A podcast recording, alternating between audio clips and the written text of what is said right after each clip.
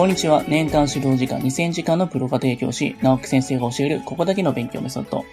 今回もですね、前回に引き続き、中学受験で6年の親がすべきこと、夏休みについてお話ししようかなと思います。それではやっていきましょう。塾から夏季講習の日程をもらうと、こんなにも塾通う日があるの？というふうに驚かれる方いると思いますが、これだけ塾で過ごせばさぞかし学力が上がるだろうと思うかもしれません。漠然と塾で時間を過ごすだけでは、実は成績は伸びないんですよね。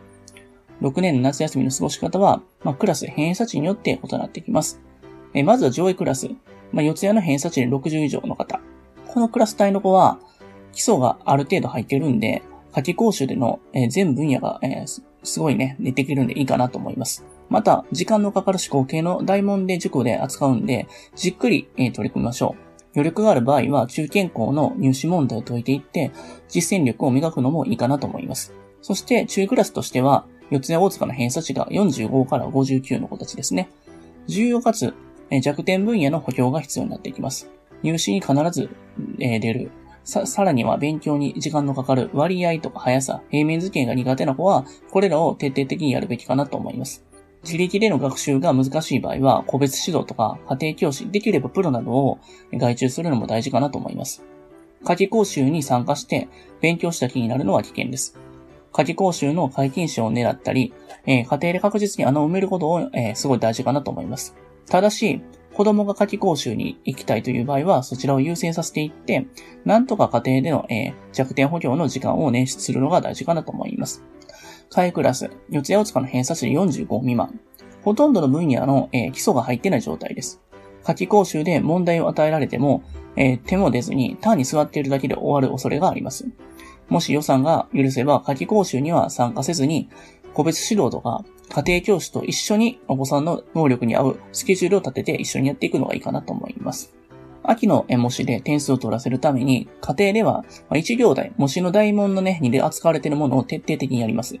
まずは特殊算、ついで割や速さも手を広げていきましょう。夏季講習に全部行きたいというお子さんは、夏季講習で力を入れるべき分野を塾の先生に明確にしてもらってから臨んだ方がいいかなと思います。すべてを完璧にすることは不可能です。どのクラス帯であれ、個別指導や家庭教師をお願いしようとすると、えー、ぼんやり思われている方はすぐにね、そちらの会社にコンタクトを取ったらいいかなと思います。いい先生っていうのは実は早い者勝ちなんで、1週間、1ヶ月の出遅れが良い先生との出会えるか否かを大きく作用していきます。夏季講習で陥りがちなのは、えー、難しい問題ばかりを解くっていうものですね。塾側からすれば、えー、夏休みまでに基礎をすべて終えていって、夏休みは総復習とスケジュールを組んでいるんですが、それはあくまでカリキュラム上の理想論であって、子供の状態に対応したものではないんです。得意分野は、え、別として、基礎が全て完璧になっている受験生などほとんどいません。夏休みは基礎固めができる最後のチャンスです。もし夏季講習の内容が入試演習とか、えー、応用問題に偏っているようやったら、クラス、クラスを落としてもらうこととか、基礎を固めるための夏季講習の使い方など、まずは塾の先生に相談するのがいいかなと思います。そして、夏休みに入る前に大事なのが、子供の気持ちを切り替えてスイッチを入れるために、家族で、まあその集会とかすること大事かなと思います。お子さんの好物を囲んで、まあ夏季講習の目標とかルールを話し合うのがいいかなと思います。えー、続いて質問なんですけれども、夏休み中息抜きはどんぐらいいりますかってことなんですが、勉強ばかりで子供も息が詰まるし、かといって夏休みは受験生にとってすごい大事なんですよね。悩みどころやと思います。6年生はできるんやったら勉強付きの夏休みが一番理想的かなと思います。学習密度はもちろん大切ですが、勉強をやりきったというね、事実が自信につながります。ただし、1ヶ月半ある夏休みを乗り切るには、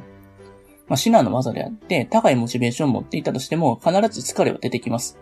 では、どうしたらいいのかというと、仕事であれ、勉強であれ、最も効率を上げるためには、実は余裕を作ることなんです。つまり、息抜きの時間をきっちんと、えー、確保することです。例えば、お腹が空いている時間に元気を出そうとして、お腹いっぱいまで食べ過ぎてしまうと逆に動けなくなりますよね。最適に動くためには腹8分目なんです。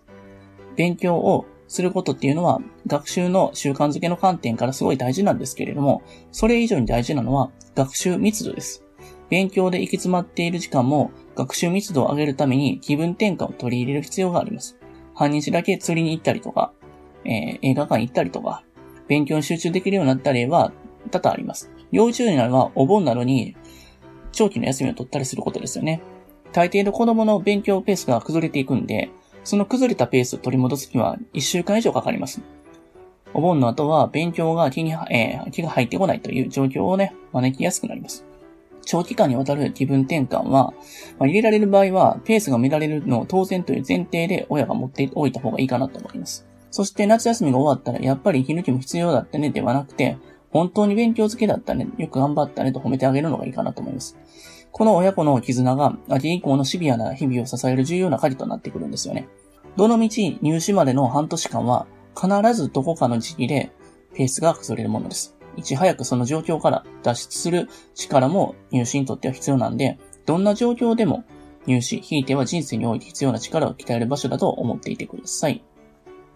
続いて、夏季講習の宿題が終わりません。それについてお話していこうかなと思います。結論から言えば、4年生、5年生ならまだしも、6年生が夏季講習の宿題すべてそつなくこなすことはまず無理です。なぜなら、6年生の夏季講習は、今まで学んだ内容の総復習になっていますが、どの子供にも得意分野、苦手分野があって、扱う分野によって宿題にかかる時間が異なるからです。例えば速さが苦手分野だとしましょう。夏季講習はあくまで復習なので、一から基礎を教えてはくれません。今までに何度も扱ったという前提で、入試問題を解かされることが多々あります。しかし、旅人さんの基礎もおぼつかない子が、そのような授業内容を理解できるはずもなく、まして、その日に出された宿題に一人で取り組めるわけはありません。夏季講習で全ての分野をさらうことによって、苦手分野を洗い出すのは確かに有効です。しかし、今までのテストの類で、テスト類で、苦手分野は十分に把握できるかなと思います。入試までにまとまった時間が取れるのは、実は夏休みしかないです。夏休みは全てをね、まんべんなくではなく、苦手かつ重要分野を絞って徹底的にやり込むのが大事かなと思います。宿題全てを完璧にするんじゃなく、時には宿題を間引いて苦手分野に当てる時間を捻出することが大事かなと思います。続いて、学校の夏休みの宿題が多くて困っています。それに対しても答えていきますね。昨今、宿題代行サービスが実は賛否を沸き起こしてるんですけども、主な顧客は中学受験生の親だとご存知ですか？えー、毎年4月になると、まあ私が真っ先に教え子たちに聞くのが、担任の先生どんな人なんですかっていう話です。中学受験に対する考え方は、先生によって千差万別ですし、学校生活とか課題もきちんとできてないのに何が中学受験だというね、アンチ中学受験派の先生に当たると結構面倒なことになるんですよね。私も小学校の生活をきちんと過ごしてる、えー、そういったことはね、中学受験のね、醍醐味の部分もあったりもするんですよ。そういう考えには大きく賛同するんですが、しかし、綺麗事抜きにして宿題の量が異様に多い先生に当たると、かなりね、大変なんですよね。その問題っていうのが、読書感想文とか自由研究のように、手間のかかる子供にとってはすごいね、有意義。あるいは、やりようによっては短時間で片付けることができるのはわかります。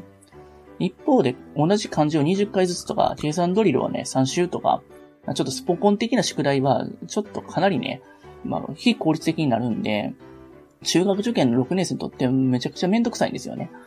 まあ、ここからは、まあ、ご家庭によって考え方は大きく変わると思うんですけれども、それでも、私はですね、まあ、学校の宿題を本人が言われるべきかなっていうところもあります。まあ、中学校に行っても社会に行っても理不尽なことはめちゃくちゃあります。まあ、それにどうやって対処していくのかってことですよね。なので、中学受験のプロとして言えるのは、学校の夏休みの宿題のために1週間程度、えー、取られたところで、当日の入試にはあんまり影響してないかなってところです。まあ私としては本当にもう5日ぐらいで、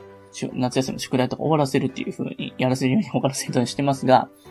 まあ、そもそも家庭で集中して、えー、塾の課題に取り組んでるのかなって話なんですよね。集中すれば2時間で終わる内容を半日ぐらいかけて、だらだらやっていないかって話です。それを改善せずして学校の宿題をする時間ないというのは、ちょっとないかなと思うんですよね。学校の宿題を3日で終わらせるというふうに目標を決めさせれば、普段の倍以上の集中力を発揮しますし、学校の宿題のせいで塾の特定単元の復習が手薄になったっていうね、話もあるかもしれないです。秋以降は確かに忙しいですけれども、本当に何とかしたいと思えば、まあ秋でも時間を捻出できます。学校の宿題の多さを、え恨むよりどうやったら限られた時間の中でやりくりできるのかっていうふうに考えましょう。これはね、夏休みに限らず、日々の宿題でも同じかなと思います。時間がないを言い訳にしてると、入試間近になっても時間がない、えー、そして終わってない単元があるというふうに言い続けて、一生結果がね、ついてこないと思います。えー、続いて、毎年自由研究に頭を悩ませますっていう質問に対しても答えていきます。小学校から夏休みの宿題はどれぐらい出ますか？えー、中学受験に理解のある先生だと宿題を少ししか出さないということもありますが、まあ、大抵はめちゃくちゃ出ますよね。容量の1個だったら夏季講習が始まる前に終わらせますが、夏の友的なワークの教材っていうのは終わっていても、自由研究とか読書感想文っていうのは手がついてないっていう人多いですよね。小学校の自由研究に時間をかけたくないという考えのご家庭の人には、中学受験を絡めたコンテンツがおすすめかなと思います。理科とか社会の苦手単元の克服に直結するものとかね、いいかなと思います。まあ、星が苦手だったら、まあ、星座のカルタとか、読み札とかね、自分が覚えやすい、えー、語呂とか、星座の特徴をね、やったりとか、あとは実際星見ていって、どんなものがあるのかっていう風なね、見て、えー、研究してくるといいと思います。あと、社会とかだったら、えー、特に、記憶の曖昧なところを地域に絞って、北海道とか産業とか歴史とかそういったものを一冊のノートにぎっしりまとめたら、北海道だけは攻略できます。え歴史が苦手だったら特定の時代に一人、えー、一人の人をフォーカスしたりとか、徹底的に調べ倒すことで、その時代の背景の出来事とか、まあ、関連人物まで抑えるかなと思います。公民とか理科のようなカルタが作れるかなと思います。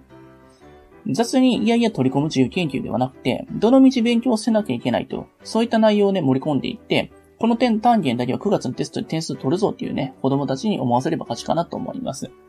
あとは知的好奇心をくすぐるために、僕はまあそもそも昆虫が好きなので、まあ、カブトムシ取ってあげてあげたりとか、それをなんか自由研究にして毎日日記書けとか、そして生まれてから死ぬまでのそういったところの一生を学んで、あとは体の仕組みとかそういったものもね、覚えたりできるかなと思いますね。あとはお菓子作りとか、今流行りの将棋とかね、そんな部分のところの興味あるところとことん突き進めさせるのもいいかなと思います。ここで親がすごいねと大絶賛してあげることが大事かなと思います。まあ、僕自身はすごくこの自由研究楽しみにしてた方なんで、苦手だというふうにね、思ったことはないんですよね。だからここを趣味みたいに、えー、持っていってあげるっていうことがすごい大事かなと思います。まあ、すべては考え方次第ですごい、えー、プラスになっていくと思うんで、夏休み頑張っていただけたらなと思います。今日もありがとうございました。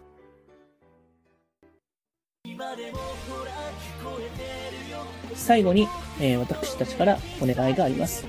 こちらの番組の配信を聞き逃さないためにも、各ポッドキャストでの登録やフォローをお願いいたします。ご意見、ご質問につきましては、説明欄にある番組ホームページよりお問い合わせください。そしてですね、家庭教師エレンはですね、まあ、現在、LINE アットの方でもね、有力な情報を発信してますので、ぜひぜひご登録ください。それではまた。